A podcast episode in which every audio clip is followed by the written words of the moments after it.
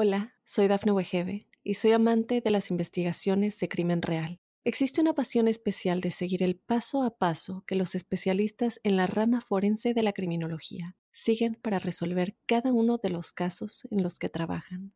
Si tú, como yo, eres una de las personas que encuentran fascinante escuchar este tipo de investigaciones, te invito a escuchar el podcast Trazos Criminales con la experta en perfilación criminal, Laura Quiñones Orquiza, en tu plataforma de audio favorita. Hola a todos. Después de la pasada entrevista con Juan Antonio Madrid sobre ritmos circadianos, he recibido muchas consultas acerca del sueño. Y antes de ponerme a contestar e intentar explicar los porqués de cada situación, pensé que la mejor manera era trayendo a una especialista en la materia del sueño. Y para ello os traigo a María Ángeles Bonmatí. Ella es bióloga y doctora en fisiología y que investiga en cronobiología y su aplicación en el sueño en el CiberFES del Instituto de Salud Carlos III. Y acaba de publicar su primer libro, que ya te aseguro que es un librazo, que se llama Que nada te quite el sueño y que obviamente recomiendo. Muy bienvenida María Ángeles, muchas gracias por estar aquí en mi podcast. Pues gracias a ti, Claudio, por la, invitación. Muy bien, pues vamos a intentar desgranar, que estuvo aquí hace dos o tres episodios tu compañero Juan Antonio Madrid y estuvimos viendo sobre los temas de los ritmos circadianos y creo que se quedó en el tintero cosas del sueño porque obviamente la entrevista no puede ser eterna, ¿no? Estos temas darían para casi horas infinitas y estoy recibiendo varias dudas o gente que todavía no entiende la importancia que tiene el sueño y para ello me gustaría pues eso, adentrarme contigo y que nos cuentes la, la importancia que tiene, pero como antes te comentaba fuera de micro, lo voy a hacer al revés. Vamos a empezar por las preguntas que tenía para el final, a ver si así la gente puede entender el protocolo que necesitaríamos, entre comillas, ¿no? Ideal a la hora de... Eh, el estándar a la hora de alcanzar un sueño más eficaz y más profundo, para ir luego desgranando lo que, lo que conlleva a ellos. Así que la primera pregunta sería, ¿podríamos sugerirnos un protocolo de sueño para que puedan entender los oyentes de manera teórico y sobre todo práctica qué sería lo ideal hacer para alcanzar un buen sueño? Bueno, pues es difícil dar fórmulas mágicas, ¿no? Porque seguramente quien nos esté escuchando y no tenga problemas para dormir no necesita este tipo de, protocolos, ¿no? Y quien tenga problemas para dormir, pues seguramente eh, va a necesitar hacer muchos ajustes en, en su día a día y, bueno, también ver si hay algún problema orgánico que está generando algún tipo de insomnio, etcétera.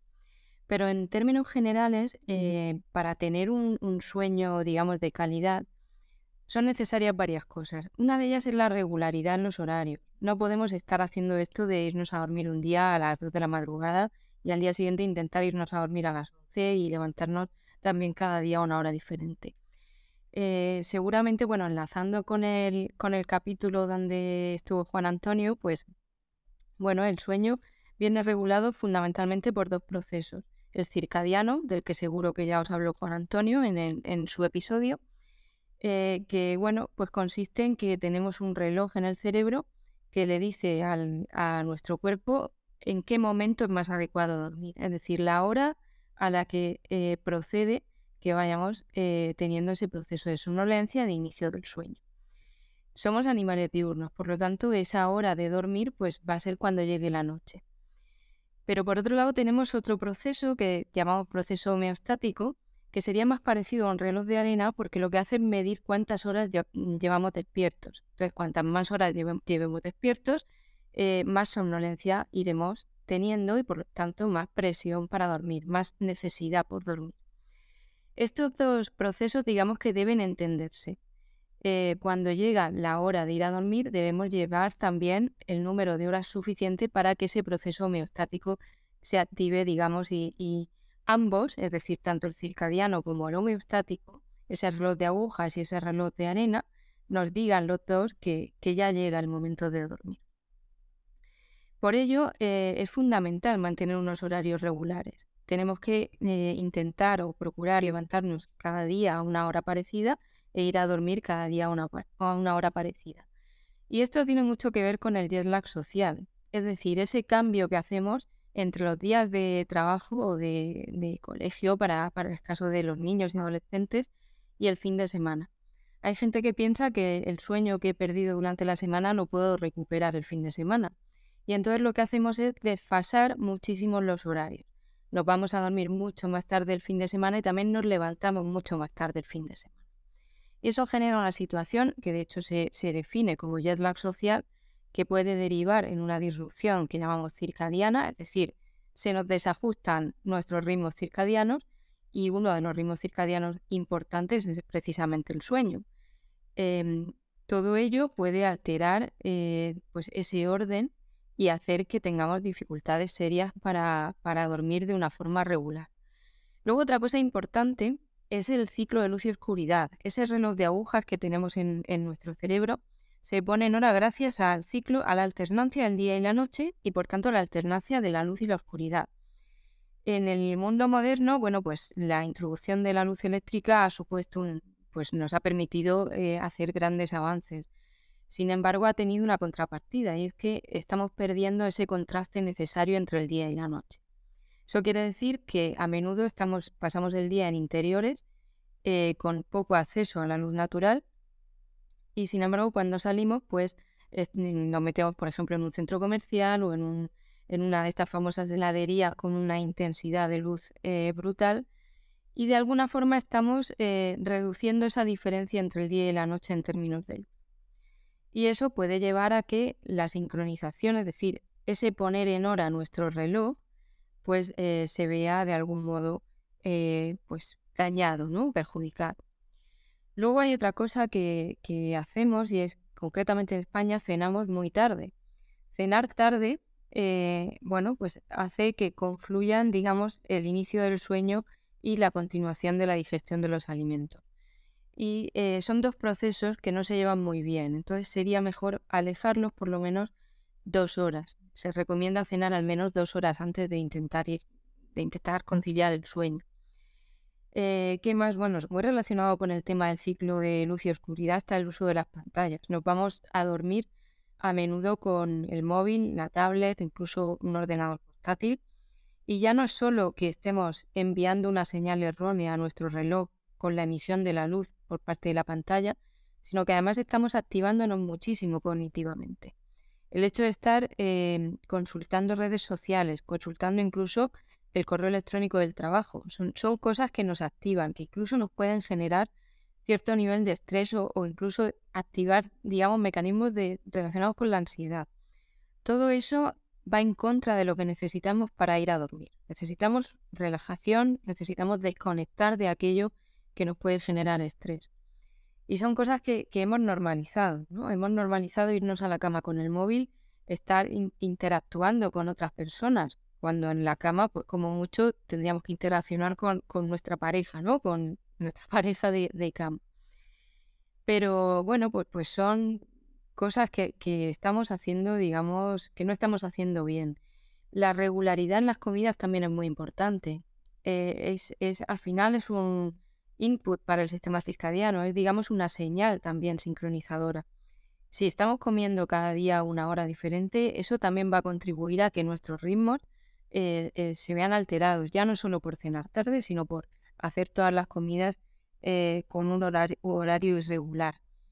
Luego, por otro lado, el ejercicio físico es muy beneficioso, se lleva bien con el sueño, siempre y cuando no se realice a última hora de la noche. El ejercicio físico sí que es cierto que nos puede relajar, pero a la vez si es muy intenso, pues produce una activación, lógicamente, eh, que bueno, pues que a algunas personas puede hacer, puede dificultarles el inicio del sueño, sobre todo si ya tienen cierta propensión a que les cueste eh, dormir. Por lo tanto, un ejercicio físico adecuado a las capacidades de cada cual y alejado hasta cierto punto del momento de ir a la cama, pues puede ser muy beneficioso. Por supuesto, el, consumo de bebidas con cafeína. A menudo nos encontramos con personas que dicen que duermen mal, pero cuando indagamos un poco resulta que se están tomando del orden de 4 o 5 cafés al día. Y claro, ¿qué, va antes? ¿El huevo o la gallina? ¿Duermen mal y por eso toman tanto café? Porque no pueden sobrellevar esa somnolencia diurna. ¿O están durmiendo mal en parte por ese consumo excesivo de cafeína? El consumo de alcohol, por supuesto, también, aunque hasta cierto momento se pensó que ayudaba a dormir, hoy día sabemos que el sueño que se tiene después del consumo de alcohol pues no es de calidad. Por lo tanto, debemos eh, reducir su consumo. Y, bueno, digamos que es que vivimos en una sociedad en la que, por mucho que pongamos de nuestra parte, a menudo son factores externos los que están perjudicando a nuestro sueño. Es decir, yo, yo siempre digo que, que, está muy bien intentar, eh, por supuesto, seguir unas normas de higiene del sueño, poner de nuestra parte para llevar una regularidad, para, pues eso, pues para, tener unos hábitos lo más saludables posible. Pero eh, si nuestras autoridades no protegen también el sueño, pues va a servir de poco. Y cuando digo esto, pues me refiero, por ejemplo, al ruido en las ciudades. Eh, se habla poco de esto, pero es que hay personas teniendo que tomar somníferos porque no pueden dormir por el ruido procedente del entorno urbano. Eh, más cosas, el horario del prime time de televisión. Podríamos pensar que, bueno, somos libres de apagar la tele, y es cierto. Pero también es cierto que, bueno, que la televisión forma parte del ocio de muchas personas y, también, bueno, pues, pues tienen derecho ¿no? a, emplear su tiempo de ocio viendo un programa de televisión que les relaje y, les guste ¿no? y que les ayude a desconectar. Pero claro, hay programas de televisión que además son de máxima audiencia que están empezando más allá de las 11 de la noche y están acabando más allá de la 1 de la madrugada.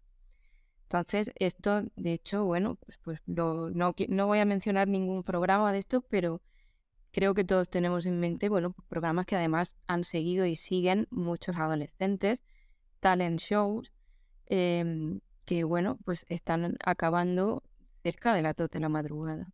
Y además son programas que tienen sus técnicas para enganchar al espectador, para ver si, si eliminan a uno, si eliminan a otro, con lo cual, bueno, pues muchos adolescentes que quizá eh, no tengan el autocontrol suficiente para decir, no, es que tengo que dormir, ahora no es momento de ver esto, pues están retrasando su inicio del sueño muchísimo y luego al día siguiente el despertador va a sonar a la misma hora. Por lo tanto, el tiempo dedicado al sueño se reduce. Eh, todo esto, bueno, los programadores de televisión deberían ser conscientes de ello y, adelantar el horario del, prime time y hacer que los programas terminen antes. Eh, cuando había carta de ajuste, bueno, esto no era un problema, ¿no? La, carta de ajuste te mandaba a dormir inmediatamente. Y, bueno, luego también está claro que cuando uno de verdad tiene un problema del sueño, porque, claro, hay que diferenciar entre quien no duerme porque no quiere o porque no valora el, sueño y quien no duerme que, por desgracia, son muchas las personas que no duermen porque no pueden, porque tienen un problema eh, de salud que les, les está impidiendo dormir eh, con la calidad y el tiempo suficiente. estas personas a menudo cuando van a, un, em, a, su médico de cabecera, pues eh, quizá muchas veces el médico no dispone del tiempo suficiente para indagar en el estilo de vida de esta persona, eh, qué está haciendo en su día a día y si ello puede contribuir a, esos problemas de sueño. Y bueno, pues a veces lo más fácil y lo más rápido es pautar un somnífero que seguramente solucionará el problema, al menos a corto plazo, pero la situación es que tenemos muchísimas personas en España, eh, bueno, consumiendo este tipo de tratamientos durante un tiempo muy prolongado, cosa que no se recomienda porque son fármacos que generan eh, dependencia y además generan tolerancia, lo cual significa que para producir el mismo efecto tienen que ir subiendo la dosis. Y en definitiva, pues son, eh, son fármacos que tienen una serie de efectos secundarios y por tanto no se recomienda que su consumo sea prolongado. Em, bueno, habría que dotar a la sanidad pública de los recursos suficientes, no solo para que el médico de cabecera dispusiera el tiempo necesario para atender a estos pacientes, sino también para que eh, hubiera suficientes especialistas en, en psicología dentro de la sanidad pública para abordar estos asuntos, porque muchas veces un problema de sueño puede estar siendo el síntoma de un problema de salud mental y a menudo tratando ese problema de salud mental que no nos referimos a cosas muy extrañas ni muy poco frecuentes, sino un simple problema, un trastorno de ansiedad eh, que quizá con un enfoque psicoterapéutico podría resolverse o, mejorar mucho, pues también mejoraría el sueño. Entonces, bueno, pues, pues es muy importante el factor, digamos, individual, pero también es muy importante el factor institucional, ¿no? A, nivel de, qué hace de qué hacen nuestras instituciones por nuestro sueño. Sí, la verdad es que has tocado un montón de, palos en el tema del, sueño y son todos muy interesantes. Me gustaría que poco a poco tocáramos eh, este tipo de protocolo en la entrevista porque tanto eh, creo que mucha gente ya empieza poco a poco, ¿no? Gracias a educaciones como la tuya, como Juan Antonio, pues ya empiezan a tener en cuenta que sí, que deberían ser regulares en, los horarios, eh, que ya poco a poco deberían tener más oscuridad en sus habitaciones o en sus hogares. Lo del ruido creo que es algo que aún no es tan, no tiene la importancia, no le damos, mejor dicho, la importancia que creo que tiene. Pero bueno, sí que es verdad eh, adelantar la cena un par de horas, hacer actividad física que si es por la tarde-noche que sea suave, eh, no tomar cafeína, no tomar alcohol, la estimulación cognitiva. Pero aún así hay mucha gente que me, últimamente, por ejemplo, me está diciendo, vale, Claudio, pero es que todo lo que se va divulgando, lo que se va promoviendo, es respecto a los que trabajan y estudian, eh, tienen trabajos diurnos. y muchas veces me preguntan respecto a trabajos nocturnos o peor, que para mí es lo, complicado, los rotatorios, que hay gente que claro, que tiene una jornada de tarde, una de mañana, una de noche, una libra, y la que libra hace como el día de mañana, luego dos noches, ya sean eh, guardia de seguridad, cuerpo del Estado, médicos, enfermeros, bueno, mucha gente que trabaja en fábricas también. Entonces, eh, nos podrías, aunque es bastante complicado, imagino, pero bueno, primero, para la gente que trabaja, ah, que tiene turnos nocturnos, ¿nos podrías eh, más o menos sugerir un protocolo de sueño teniendo en cuenta, imagino yo, que esas personas cuando no trabajen, porque es la pregunta que me hacen, ¿vale, Claudio? Yo ya cojo el protocolo diurno, ¿no? Y le doy la vuelta, lo invierto. Y parece lógico. Pero claro, yo el fin de semana que no trabajo, o en vacaciones, o los días libres, si tengo pareja, si tengo hijos, si tengo que ir al banco, si tengo que hacer cosas, me tengo que levantar de mañana, con lo cual, entre comillas, ya tienen una pequeña rotación. ¿Nos podrías aconsejar algo a las personas que tienen trabajo nocturno? Pues eh, en parte has dado, bueno, has, dado parte de la respuesta ya, ya en la pregunta. Eh, un trabajo, bueno, un trabajo nocturno implica invertir de alguna forma nuestra fisiología. No, no estamos, nuestra fisiología no está preparada para un trabajo nocturno a priori. Somos animales diurnos y nuestra fisiología está preparada para llevar a cabo la actividad durante el día y descansar, dormir durante la noche. Dicho esto, eh, hay evidentemente una realidad que es la realidad del trabajo nocturno. Em, bueno, como muy bien has dicho, se puede invertir el patrón. Eh, es decir, estas personas estarían trabajando de noche y parte del día tienen que emplearlo en dormir. Una cosa muy importante es que la cantidad de horas que, que duerman estas personas no se vea modificada, no se vea reducida por este trabajo nocturno. Y también es importante que procuren, siempre que sea posible, dormir en condiciones de oscuridad y silencio. Esto soy consciente de que muchas veces es difícil, porque el mundo funciona de día. Entonces, eh, en un dormitorio, a partir de determinada hora, va a empezar a haber ruido procedente de la calle hay tráfico, hay obras, hay personas que pasan lógicamente, pero si uno se puede intentar aislar lo máximo posible para que el sueño, que, es decir, las horas que duerma, las duerma con la mejor calidad posible, pues sería lo ideal. Eh, efectivamente, eh, viene el problema con los días libres. Eh, vivimos todos en un entorno que es mayoritariamente diurno. Y estas personas, efectivamente, cuando llega el fin de semana, por temas de conciliación social y familiar, pues invierten su patrón, con lo cual ya no estamos ante un turno fijo, ¿no? Continuo de noche, sino que como dices, cada semana se va produciendo una pequeña rotación. Sería como un pequeño turno, ¿no? Em, lo ideal, ideal, pero, pero somos conscientes de que esto no puede ser. Lo ideal sería que esa rotación no se produjera. Es decir, si una persona lleva un turno a la noche, pues mantenerlo a lo largo de, del tiempo que dure ese trabajo.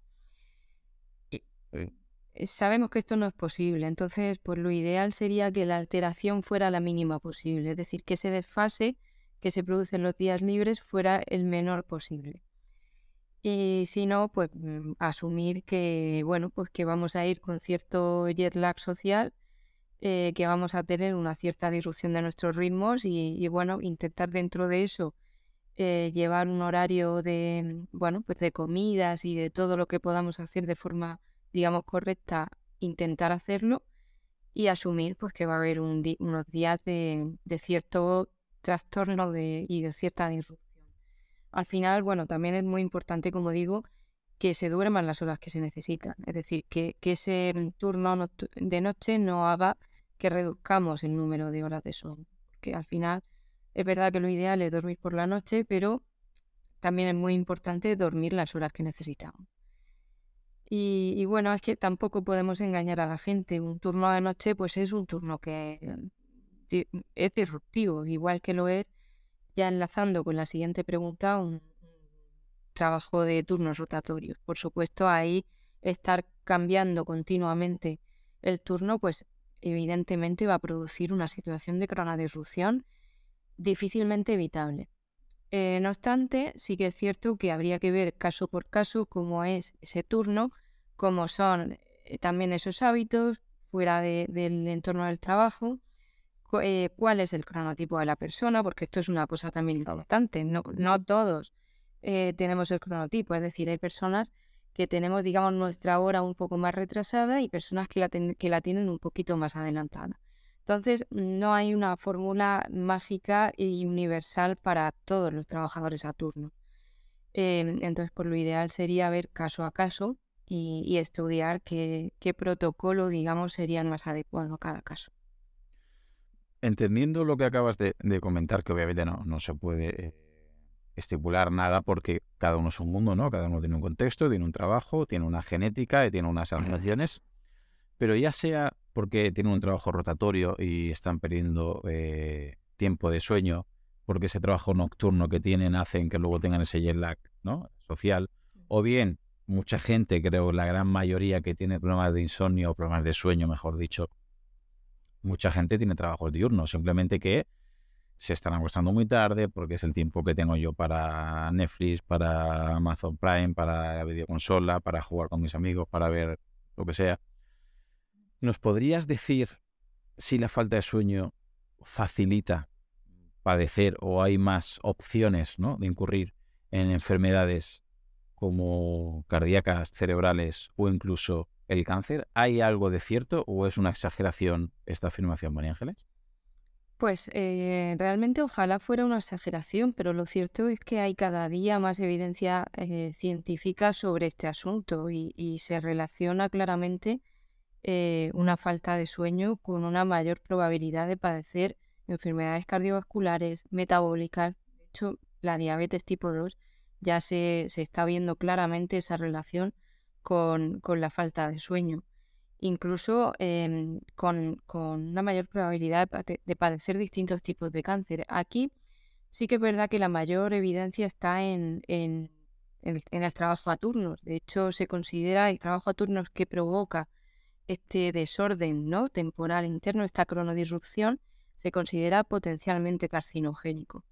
Por tanto, em, bueno, estamos ante un problema serio y un problema de salud pública. Mayor propensión, por supuesto, a infecciones. Nuestro sistema inmunitario se ve deteriorado y se ve perjudicado por la falta de sueño. Em, mayores tasas de obesidad en poblaciones que duermen menos. En fin, eh, por supuesto que hay evidencia científica al respecto y, no parece que se trate de una exageración. Tanto la obesidad como la atención, por ejemplo, en jóvenes lo digo yo de, eh, yo siempre paro un poco para casa, ¿no? De manera inconsciente, soy profe de instituto y me llama mucho la atención que me parece, me parece, no sé hasta qué punto se puede, puede haber correlación, dormir mal, dormir poco, con a la hora, al día siguiente tomar mejores o peores decisiones, tanto a la hora de escoger eh, el desayuno como a la hora de tomar una decisión cognitiva, como a la hora de atender en clase. ¿Hay relación? ¿La ciencia demuestra que hay ese tipo de relaciones? Sí, sí, sí, clarísimamente. Em, la toma de, decisiones, bueno, es, la toma de decisiones es una tarea compleja, ¿no? Intervienen muchos factores, es una tarea cognitiva que se considera compleja. Debemos tener en cuenta eh, ciertos elementos y en base a ellos, pues elegir la opción, digamos, eh, más adecuada para aquello que sobre lo que estamos decidiendo. Por supuesto que se ve perjudicada la toma de decisiones por la falta de sueño. Eh, como decías también, a la hora, incluso, aunque esto no sería exactamente toma de decisiones, pero sí que es verdad que a la hora de elegir lo que comemos, se sabe que el hecho de haber dormido poco la noche anterior nos hace consumir más comida basura. Comida basura entendida como aquella eh, con un alto contenido calórico y una baja, eh, bueno, pues, pues que nutricionalmente no es lo más adecuado. Eh, sabemos que dormir poco nos hace tomar peores decisiones y de hecho en circunstancias como bueno pues como en el ejército no o como incluso en, en agencias espaciales no se tiene muy en cuenta el sueño ¿por qué? porque una, una falta eh, es decir dormir menos horas de lo que se necesitan puede hacer que se tome una decisión que pueda resultar fatal en determinados contextos. Y de hecho, bueno, pues seguimos teniendo relacionado con esto y, realmente no se entiende cómo todavía no se ha abordado este asunto, pero el tema de las guardias de 24 horas de personal sanitario, pues bueno, eh, seguramente una persona que lleva 24 horas trabajando no está en el mejor estado para tomar determinadas decisiones que pueden ser de, gran importancia ¿no? para su trabajo. Y con respecto a, los niveles de atención y demás en el entorno escolar, por supuesto, un, cerebro que no ha dormido lo suficiente es un cerebro que no está en condiciones de concentrarse, no está en condiciones de, atender eh, adecuadamente y, en, definitiva, no está en condiciones de, realizar una actividad cognitiva em, y llevar un rendimiento adecuado, por supuesto. Sí, en algunas ocasiones he leído ¿no? que, por ejemplo, conducir con, algo de sueño es equiparable a, tomar alcohol o que no dormir bien la noche antes de un examen era equiparable a haber estudiado menos horas, que, y muchos alumnos luego a veces lo, comentan, que salen del examen ¿no? un poquito atolondrados y una vez ven el examen dos o tres días después dicen, si esta pregunta me la sabía, pero no la interpreté bien, no la leí bien, ¿sí? Es que eh, uno de los grandes... Mm, superpoderes, ¿no? Entre comillas, eh, del sueño es precisamente fijar, fijar los recuerdos. Eh, no merece la pena y no compensa en absoluto perder horas de sueño el día, eh, la noche antes de un examen por estudiar dos, tres, incluso cuatro horas más. Porque, em, bueno, aparte de que seguramente eso que has estudiado en el último momento no va a servir de mucho, es que además perder horas de sueño eh, lo que hace es perder ese potencial del cerebro para fijar esos recuerdos. Y lo tenemos, la sabiduría popular a veces acierta, ¿no? Lo de lección dormida, lección aprendida es una realidad. Eh, entonces es preferible, bueno, pues, pues dedicarnos a estudiar con un poquito más de antelación, pero eh, las noches dedicarlas a dormir. Y, y, bueno, es que además, claro, esa, esa sensación que comentas de, de no haber dormido bien y, estar delante de un examen y tener la sensación de que lo tienes en la cabeza pero no eres capaz de recuperar la información. Pues, pues es que es verdad, es que el cerebro no, no está en condiciones de rendir cuando no ha dormido las horas suficientes. Una de las cosas que pasan en el cerebro cuando dormimos es que se limpian de ciertos residuos que se van acumulando mientras estamos despiertos. Eh, digamos que las neuronas están funcionando y como consecuencia de ese funcionamiento pues van generando una serie de basurillas, ¿no? Basurillas, físicamente basurillas, es decir, son moléculas que se quedan ahí y, hay que eliminarlas. Entonces, si no, eh, la forma de eliminarlas es precisamente durmiendo por la noche. Si no dormimos lo suficiente, probablemente nuestro cerebro no va a eliminar del todo esas basurillas y por tanto, pues al día siguiente vamos a tener todavía parte de la basurilla que acumulamos el día anterior y eso pues, va a hacer que el, cerebro evidentemente funcione peor. Eso aparte de que habremos perdido esa magia, ¿no? Esa magia que hace el cerebro, magia muy entrecomillado, por supuesto, porque todo tiene una base fisiológica, pero esa magia de retener lo que hemos mm, visto el día anterior. Entonces, bueno, pues, pues evidentemente no, nunca, nunca será buena idea sacrificar horas de sueño por, por unas horas más de estudio. Y ahora estoy ya escuchando la voz de algún oyente diciendo, vale, si el cerebro lo que hace es eliminar esa basurilla mientras duerme, pues yo no duermo mucho entre semana y el fin de semana duermo mucho y limpio toda la basurilla que he ido acumulando. Pero eso no funciona así, ¿verdad? No, eso no funciona así. Ojalá, ¿no? Ojalá funcionara así porque podríamos pasarnos quizá días enteros sin dormir y luego días enteros durmiendo. Pero no, no funciona así. Digamos que nuestro cuerpo se va reseteando día a día. Entonces, lo que hemos perdido de sueño un día ya ha causado un perjuicio en nuestra fisiología. No vale con que luego el fin de semana lo recuperemos. Y de hecho, ese, mm, ese cambio que hacemos entre los días eh, de trabajo y los fines de semana, de alterar los horarios, de decir, bueno, yo como es sábado me voy a levantar a las 12 o a las 11 porque necesito recuperarme de lo que he perdido. Pues eso nos lleva a una situación de jet lag social que se ha relacionado también con, esas patologías de, la de las que hablábamos. Digamos que le cambiamos la hora a nuestro reloj y el reloj no está preparado para que le cambiemos nosotros la hora. Digamos que nuestra fisiología no entiende de días de trabajo y fines de semana. Entiende de noche y día, de luz y oscuridad, de pautas regulares. Entonces, em, eso que hacemos a veces no solo es que no sirva para recuperar nada, sino que además nos altera más todavía. Y luego, otra de las hipótesis que hay, que también entre muchas comillas, ¿no? Son, son modernas, aunque creo que la ciencia ya cada vez eh, publica más sobre ello, ya respecto a la microbiota, ¿no? Que el hater, el, que odia este tema, ¿no? Ahora resulta, porque alguna vez lo, he leído, ¿no? Si me hago un esguince es culpa de la microbiota. Si pierdo y 5 euros es culpa la microbiota. Y es verdad que desde algún ¿no? Eh, mundo de la divulgación eh, exagera, pero yo me parece que eh, lo que he publicado con ciencia con respaldo detrás me parece muy, muy interesante. Y lo que no había leído hasta tu libro es relaciones que hay entre microbiota, sueño, sueño y microbiota. ¿Qué hay de cierto en esto, María Ángeles? Bueno, sí que es verdad que, es un campo en, pleno desarrollo ahora mismo. Es decir, estamos empezando a ver todas estas relaciones de, la microbiota con, otros aspectos de la salud. Y es verdad que cuando algo está empezando, pues se presta mucho a que aparezcan bueno, pues, cosas que realmente no están todavía a demostrar o que quizá nunca se demuestren, pero como siempre lo novedoso atrae, ¿no? Atrae a ciertos sectores de la divulgación. Pero sí que es cierto que, bueno, que hay cierta evidencia científica que, demuestra una serie de funciones de esta microbiota. No sé si todo el mundo estará familiarizado con esto, pero nos referimos a esa población de microorganismos que habita en distintas zonas de, nuestro cuerpo. Eh, eh, la microbiota que más atención está recibiendo es la microbiota gastrointestinal, la que tenemos en el tracto digestivo.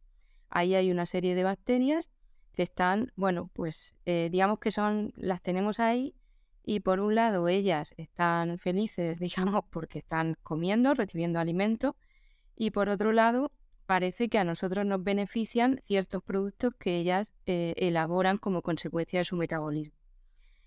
Eh, sí que parece claro que esos productos que ellas elaboran tienen relación con nuestra fisiología. Y sí que se ha visto que pueden ser, por ejemplo, una fuente de melatonina.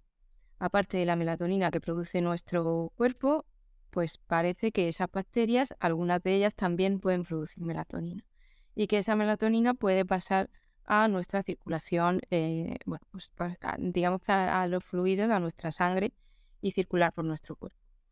Dicho esto, eh, sí que es cierto que la mayor, parte de la investigación sobre este asunto está hecha de momento en animales, es decir, en modelos animales, modelos de experimentación, y no hay de momento tanto en humanos.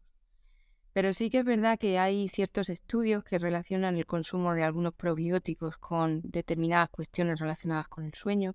Entonces va a ser una cosa que vamos a ir viendo seguramente en los próximos años si realmente alcanza la importancia que parece que tiene o si em, va a quedar en, como, como, otras veces ha pasado, ¿no? que preveíamos una eh, cosa muy relevante y luego pues, a lo mejor queda en, menos de lo que esperábamos. Pero bueno, lo iremos viendo. A priori sí que parece que tiene su, su relevo.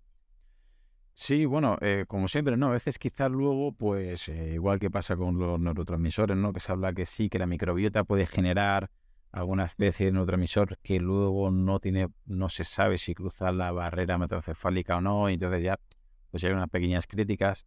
Pero a pesar de que luego el día de mañana se descubra que luego a veces hay cosas que me parece tan difíciles que se puedan demostrar, son tan, tan fisiológicas, tan endógenas, tan dependientes de cada contexto que me parece que sacar una conclusión. Pero bueno, aunque no se sacara esta conclusión en concreto de microbiota de melatonina, aunque la pinta es buena, sí que podemos decir que simplemente el aspecto nutricional ya puede influir. Es decir, ya se sabe que comer muy cerca de irnos a la cama y una cena muy abundante ya va a perjudicar ese descanso, ese sueño, esa calidad de sueño, y al revés, una cena más ligera, con más tiempo de antelación, ya favorece ese sueño también, ¿verdad? Por supuesto, independientemente de, la microbiota, sabemos que nutrición y sueño están relacionados. de, eso no hay duda. Y sí que es verdad que siempre nos ha importado mucho el cuánto comer y el qué comer, pero ahora sabemos que el cuándo comer también tiene mucha importancia, sobre todo en este contexto del sueño y los ritmos circadianos. Entonces, pues es importante tomárselo en serio y, igual que intentamos tener cierta regularidad en, pues, en el sueño, pues también forma parte de los ritmos circadianos esa ingestión de, alimentos y, esa digestión de los mismos, pues debemos intentar o, bueno, procurar tener una serie de hábitos regulares también en ese aspecto. Y respecto a la hora de cenar, hace poco fue el, cambio de hora, que espero, ¿no? Tiene pinta que tiene los días contados. Nos gustaría que nos dijeras, ojalá sea así, que hasta qué punto es peligroso estos cambios de hora, porque hay gente que todavía no lo entiende porque dice, bueno, ¿qué más da? Si simplemente, si siempre se hace un sábado un domingo, ¿no? Y el domingo pues no trabajo, o el domingo no voy a clase, o el domingo simplemente cambio el reloj y eh, realmente no me están quitando una hora de sueño. Eso es lo que piensan ellos, ¿no? ¿no? No me está influyendo nada porque, claro, si le cambio una hora al reloj de sábado a domingo, yo el domingo me levanto a la misma hora, haya cambiado la hora, ¿no? Pero lo que no entienden, que ese domingo por la noche ya la cena realmente va a ser una hora fisiológica distinta a lo que espera su cuerpo y el lunes se van a empezar a levantar a una hora distinta a la que esperaría su fisiología. ¿En qué influye esto a nivel metabólico, a nivel de salud, el cambio de horario en la población, María Ángeles? Pues em, es que lo, has explicado muy bien. Además, eh, una de las cosas que se, bueno, ha sido recientemente el cambio de hora y nos preguntaban mucho qué hacer para que la adaptación fuera más rápida y, menos traumática, digamos.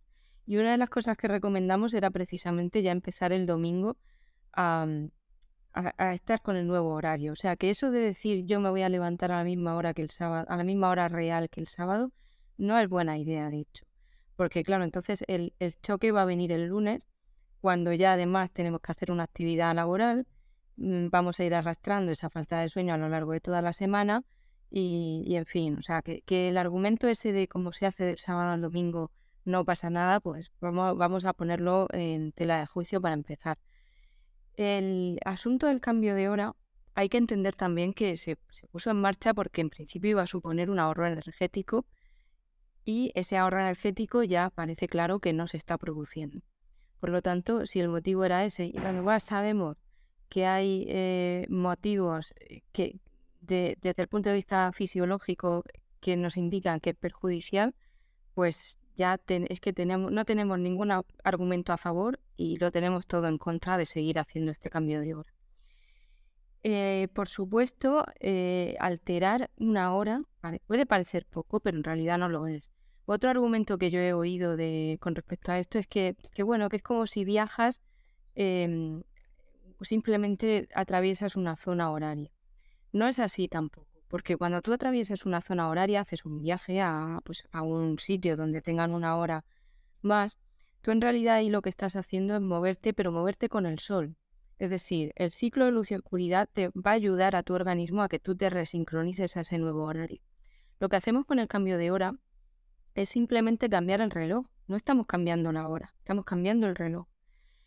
Como muy bien has dicho, estamos eh, cambiándole todo a nuestra fisiología. Es decir, le estamos metiendo alimento cuando no toca.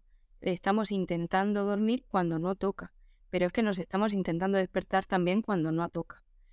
Y a, eh, eso hay que sumarle pues que hay determinados lugares en España, por bueno, en Galicia, Galicia es el caso más paradigmático, en el cual con este tipo, con este horario, pues en julio mm, va a haber sol, va a haber luz del sol a las 11 de la noche. Entonces, ¿cómo se le dice a un niño que tiene que irse a dormir cuando está viendo por su ventana que todavía es de día? Y luego, por el contrario, pues eh, levantarse para ir al trabajo, para ir a trabajar cuando es de noche, pues tampoco es lo más fisiológico. Eh, no sé si he respondido a tu pregunta, pero bueno, en definitiva, eh, desde luego, desde el punto de vista fisiológico, habría que plantearse abolir el cambio de hora. Luego también, otra cosa es que mucha gente se, se hace un poco de lío con este asunto. El cambio de hora real es el que hacemos en marzo, a finales de marzo. Lo otro que hacemos en octubre es volver a la hora que deberíamos llevar todo el año. ¿Por qué? Porque es el horario estándar, el que mal llamado de invierno, porque realmente no es que sea ni de invierno ni de verano, es el estándar, el que más se ajusta al horario solar y por tanto el más fisiológico, eh, pues eso es lo que hacemos en octubre, volver ahí, no lo cambiamos. Es que veo mucha gente que se queja del cambio de octubre y realmente ese no es el cambio.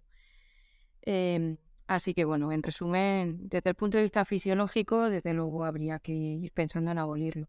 Lo que pasa es que es un asunto complejo hay otros intereses involucrados y es difícil, bueno, pues encontrar un punto de acuerdo. Sí, has dicho la palabra clave que es intereses, pero vamos, yo creo que eh, si las autoridades entendieran todo lo que hay detrás del sueño, me parece que incluso a nivel económico habría más interés en que, en que hubiera mejor descanso, porque corrígeme, y más con el cambio de hora se, puede constatar más, que podemos leer estadísticas que casi un tercio de los ciudadanos se despiertan cada día con sensación de no haber tenido un sueño bueno, no, están, se necesitan despertador, necesitan dos cafés, eh, llegan bostezando, están hechos polvo. Y claro, al final se podría considerar un problema de salud pública, de salud en general. Sí, sí, claro que sí por supuesto, y no solo por eso, sino por lo que hemos hablado de, la, relación que ya se ha demostrado con la, una mayor probabilidad de, padecer determinadas enfermedades. Esto, eh, y, bueno, hay un menor rendimiento en realidad. E, eso curús a los que a veces oímos decir, eh, presumir de que duermen cinco horas al día y el resto del día lo dedican a producir. Bueno, hace mucho venía una entrevista en un medio muy importante de, una persona, de una empresaria que, bueno, presumía de esto y, eh, se ponía como ejemplo a seguir de, eso, de persona productiva que dormía solamente cinco horas. Y además decía que dormir estaba sobrevalorado. Me acuerdo de, esa frase. Entonces eh, hay que huir de estas cosas porque además es que sabemos que no es cierto.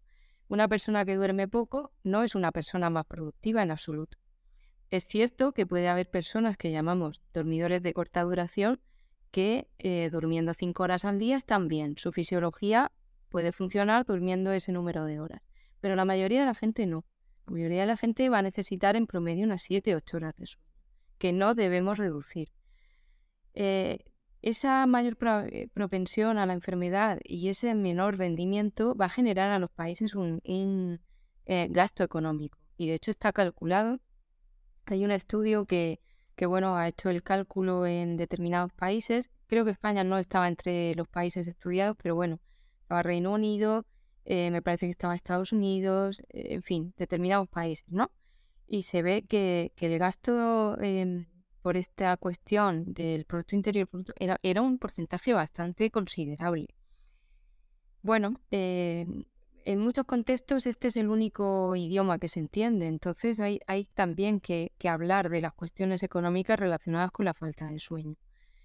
Estamos intentando, bueno, que llegue a, los dirigentes políticos que, el tema de, la conciencia sobre la importancia del sueño no quede solo en, el individuo, ¿no?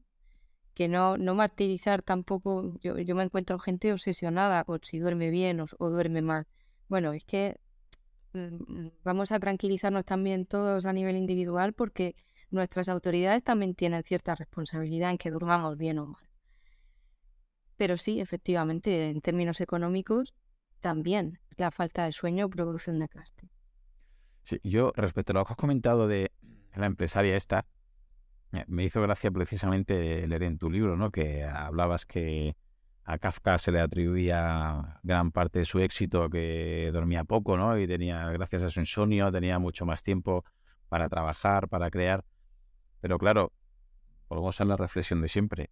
Cualquier genio, cualquier escritor, cualquier artista, cualquier pintor, cualquier músico, cualquier, bueno, artista no sea artista, cualquier empresario que le quite horas al sueño, a corto plazo está claro que vas a ser, entre comillas, no más productivo porque tienes más tiempo para trabajar. El problema es que a medio y largo plazo eso te va a pasar factura y si ese Kafka, ese pintor, ese escritor, ese músico, ese empresario hubiera dormido lo suficiente, seguramente al cabo de los años eh, hubiera tenido más éxito, sería más creativo, hubiera albergado más dinero, etcétera. Te lo comento porque eh, hace poco, precisamente, hace poco, ahora sí, ahora unos meses, eh, a un grupito de, amigos míos empezaron a leer, ¿no? Tesir con Mal y el club de las 5 de la mañana. Y que si me animaba con ellos, que iban a entrenar a las 5 de la mañana todos los días. Claro, no entienden, lo han entendido ahora. han pasado semanas, han pasado meses, ya no dan pie con bola, están hechos polvo. Y al principio están muy ilusionados porque ven que le están ganando mucho tiempo al día, entre comillas, están ganando tiempo los primeros días, esas tres horas antes de ir a trabajar, pero lo que no se dan cuenta, que si eso lo está haciendo alguien que se acuesta a las 10 de la noche o a las 8 de la tarde y ya está durmiendo en otros países, ¿no? Como puede ser a veces en Polonia, hay gente que a las 8 o 9 se voy a la cama porque el cambio, digamos, el sol, ¿no? Como aquí, oscurece bastante antes. ¿Qué sucede? Que esta gente lo que le pasa, corrígeme, es que al principio están muy efusivos, que están ganando mucho tiempo, y al principio no va a notar esos problemas. Pero los problemas que le va a venir a la gente que empieza a quitarse horas de sueño de manera voluntaria, ¿qué le puede pasar incluso a Kafka o a cualquier otro artista, a cualquier empresario que empiece a robarle de manera voluntaria esas horas al día? Aunque paradójicamente le puede ir bien al principio. Pues eh, es que lo, has definido muy bien. O sea, bueno, para empezar, el, tema de la creatividad, ¿no? De, estos autores como Kafka que hablaban, eh, Kafka él mismo atribuía al insomnio esa creatividad, ¿no? Decía que cuando ya llegaba la noche, pasaban horas y no dormía, pues ahí como que era una, una interfase entre realidad y fantasía y ahí era donde surgía todo, todo eso que luego bueno, dejó plasmado en su obra. Es, es muy cierto que, mm, habría sido Kafka si hubiera dormido bien. Nunca probablemente no, nunca lo sabremos pero quizá hubiera sido una persona, eh, un, autor incluso de más éxito, quizá su obra hubiera sido todavía más impresionante. Eh, y en cualquier caso, eh, tomar como ejemplo estos autores mm, únicos, ¿no? estos genios, ah. Pues no, no es lo más adecuado. O sea, el común de los mortales no, no vamos a poder sacar ningún beneficio del insomnio, todo lo contrario.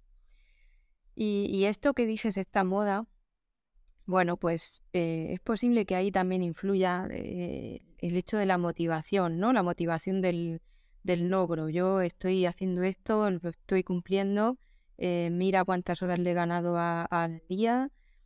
O sea, esa retroalimentación de, mira qué bien lo hago, he sido capaz de hacerlo, eso también puede estar influyendo en que la sustracción subjetiva sea buena. Pero claro, ahí va a haber un desgaste con el paso del tiempo.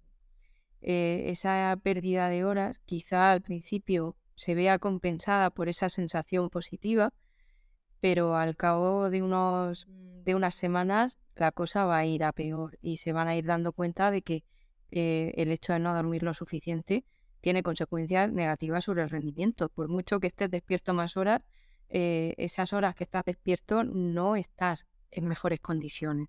De hecho, creo que era un amuno que decía a Unamuno le atribuían dormir mucho, ¿no? Se digamos que su entorno se metía con él porque dormía muchas horas.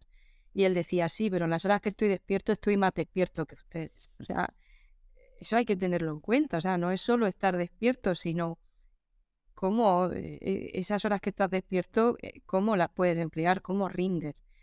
Entonces, bueno, efectivamente, estas modas son, son peligrosas. muchos gurús de estos a lo mejor puede ser que en su caso funcione porque puede que su fisiología se lo permita, pero, pero es muy peligroso que se erijan como modelos a seguir, porque para la mayoría de la gente no va a ser suficiente con dormir cuatro o cinco horas al día y va, va a tener unas consecuencias negativas sobre su salud. Ya te digo que son pocos meses lo que llevan y acaban de abandonar y a la gente se lo intentas explicar y dices, al principio no lo ven, ¿no? Parece está muy fusivo, va todo bien, he hecho mucha más labor, he hecho, estoy trabajando más, pero luego es cuestión de tiempo que al final tu fisiología te pide, como dices, ¿no? Las horas que estás trabajando a veces, una hora de trabajo no, no cunde por, por esa fatiga. Porque otra de las cosas que, me, eh, que quiero que nos expliques es que mucha gente dormir lo ve como algo, un botón, ¿no? On-off. ¿Estoy despierto o estoy dormido? Y cuando estoy dormido, da igual que esté una hora, dos, tres, que seis, que ocho, que es, estoy durmiendo, estoy haciendo el acto de dormir. Pero ah, deberíamos comprender que hay fases, ¿no? Que es un poquito más complejo, que todas las horas de sueño no estamos haciendo, digamos, el mismo tipo de, de actividad, aunque obviamente de manera externa estamos tumbados, ojos cerrados y parece que no está pasando ahí nada más. ¿Nos puedes explicar las fases por las que deberíamos pasar en el sueño y por qué es importante que respetemos los ciclos de sueño? Pues em, sí, e, efectivamente, el sueño no es un proceso de on-off. Mm, de hecho, para llegar a conciliar el sueño tampoco es que tengamos un botón que de repente pasemos de estar súper activos a, estar con, un cerebro objetivamente dormido. Tenemos que atravesar una serie de, bueno, un proceso de relajación, etcétera, que al final nos lleva al sueño. Una vez que estamos dormidos, además, mm, el, sueño no es eh, homogéneo. No está, la actividad cerebral y la actividad del cuerpo en general no es la misma a lo largo de toda la noche, sino que vamos atravesando distintos ciclos de sueño. Esos ciclos de sueño se componen de dos grandes bloques de, sueño, sueño REM y sueño no REM. El sueño REM, que quizá a algunos oyentes les suene, el sueño REM viene eh, del, inglés Rapid Eye Movement porque determinados investigadores se dieron cuenta de que en algunos momentos del sueño mm, se observaban como unos movimientos rápidos de los ojos. Entonces em, se clasificó de esta manera al sueño, ¿no? En fase REM, cuando producimos esos movimientos oculares rápidos de los eh, oculares rápidos y además en esa fase del sueño REM perdemos totalmente el tono muscular, es decir, nos quedamos sin tono. Y otra cosa que ocurre en la fase REM es que soñamos. La actividad onírica se produce en la fase REM. Y luego la fase no REM, que aunque la expliquemos en segundo lugar, es por la fase por la que empezamos, cuando empezamos a dormir, empezamos por la fase no REM. Esa fase no REM, a su vez, se puede dividir en tres escalones podemos visualizar el sueño como bajar escalones hacia un sótano, en el cual, bueno, sería la fase de sueño más profunda, que es la fase 3 del sueño no REM. Y hasta esa fase 3 del sueño no REM, pues vamos bajando escaloncitos de profundidad.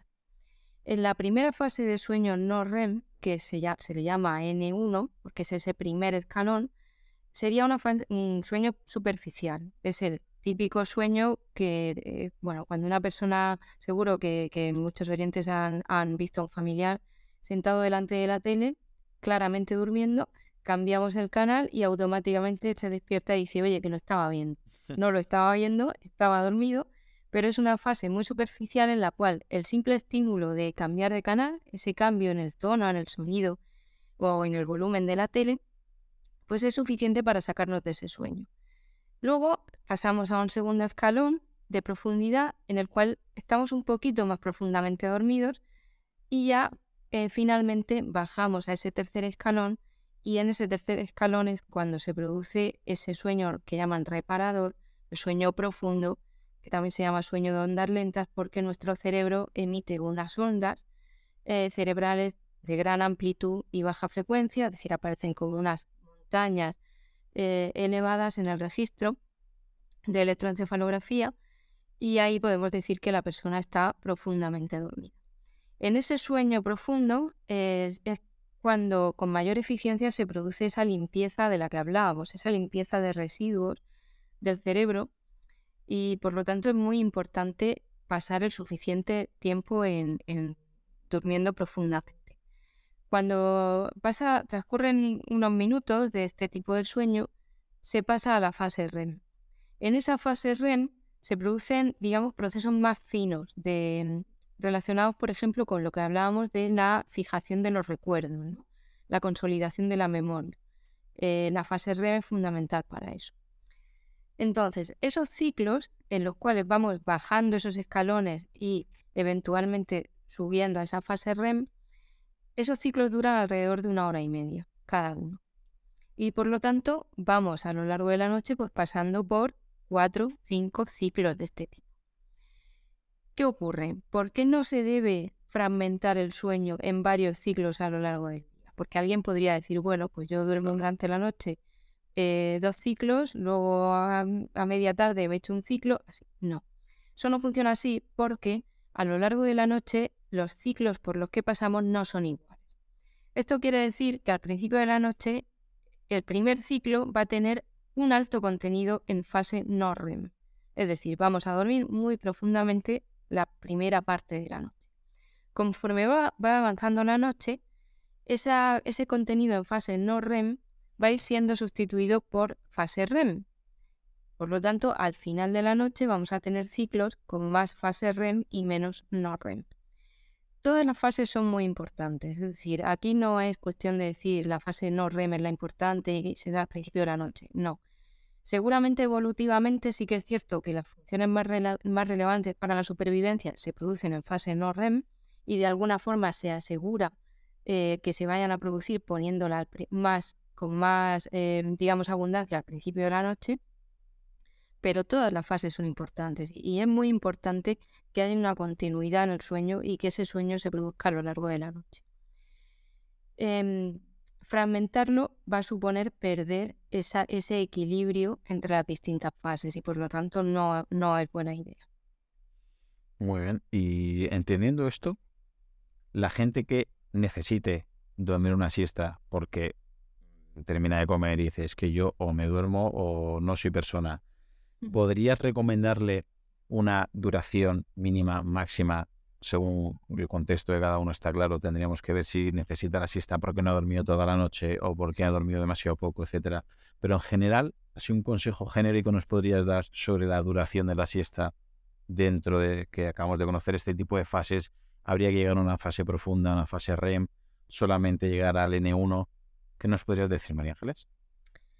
A ver, eh, la, eh, perdón, la, siesta tiene una base fisiológica que, se refleja en que hay un descenso de la temperatura corporal central sobre mitad del día. Cuando dormimos nos enfriamos, o sea, la temperatura central del cuerpo baja cuando se acerca la noche y eso también ocurre sobre la hora, un poquito después de la hora de comer. Entonces eso quiere decir que de alguna forma el cuerpo está predispuesto a la siesta. No, no estamos yendo en contra de la fisiología por dormir la siesta, todo lo contrario. Es cierto que hay que tener en cuenta si la persona necesita dormir siesta porque no ha dormido lo suficiente durante la noche o simplemente porque eh, habiendo dormido lo suficiente, bueno, pues la actividad que lleva durante el día, pues bueno, necesita de alguna forma recargar eh, pilas durmiendo la siesta.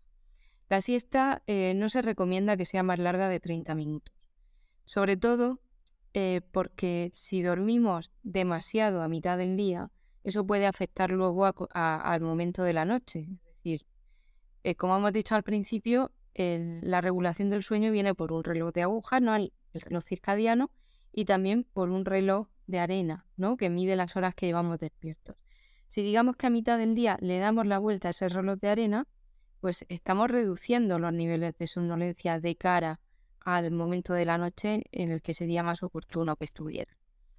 Entonces, eh, lo ideal para no trastocar demasiado el, horario nuestro sería pues una siesta como mucho pues entre 10 minutos y media hora.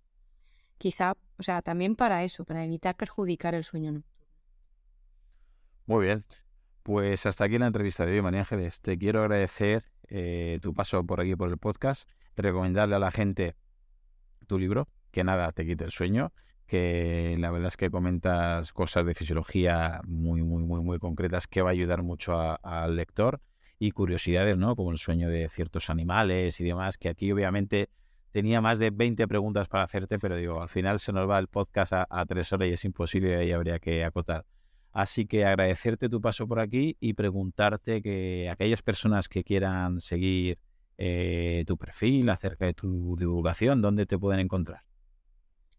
Pues em, estamos, bueno, estoy en, Twitter, em, mi nombre, María Filipe Bonmatí, creo que es arroba bonmatí-m, eh, también en Instagram y, bueno, así asiduamente publicamos artículos de divulgación científica en la plataforma de Conversation. Perfecto, pues muchas gracias y te mando un fortísimo abrazo. Pues muchas gracias, un saludo. Hola, soy Dafne Wegebe y soy amante de las investigaciones de crimen real. Existe una pasión especial de seguir el paso a paso que los especialistas en la rama forense de la criminología siguen para resolver cada uno de los casos en los que trabajan. Si tú, como yo, eres una de las personas que encuentran fascinante escuchar este tipo de investigaciones, te invito a escuchar el podcast Trazos Criminales con la experta en perfilación criminal, Laura Quiñones Orquiza, en tu plataforma de audio favorita.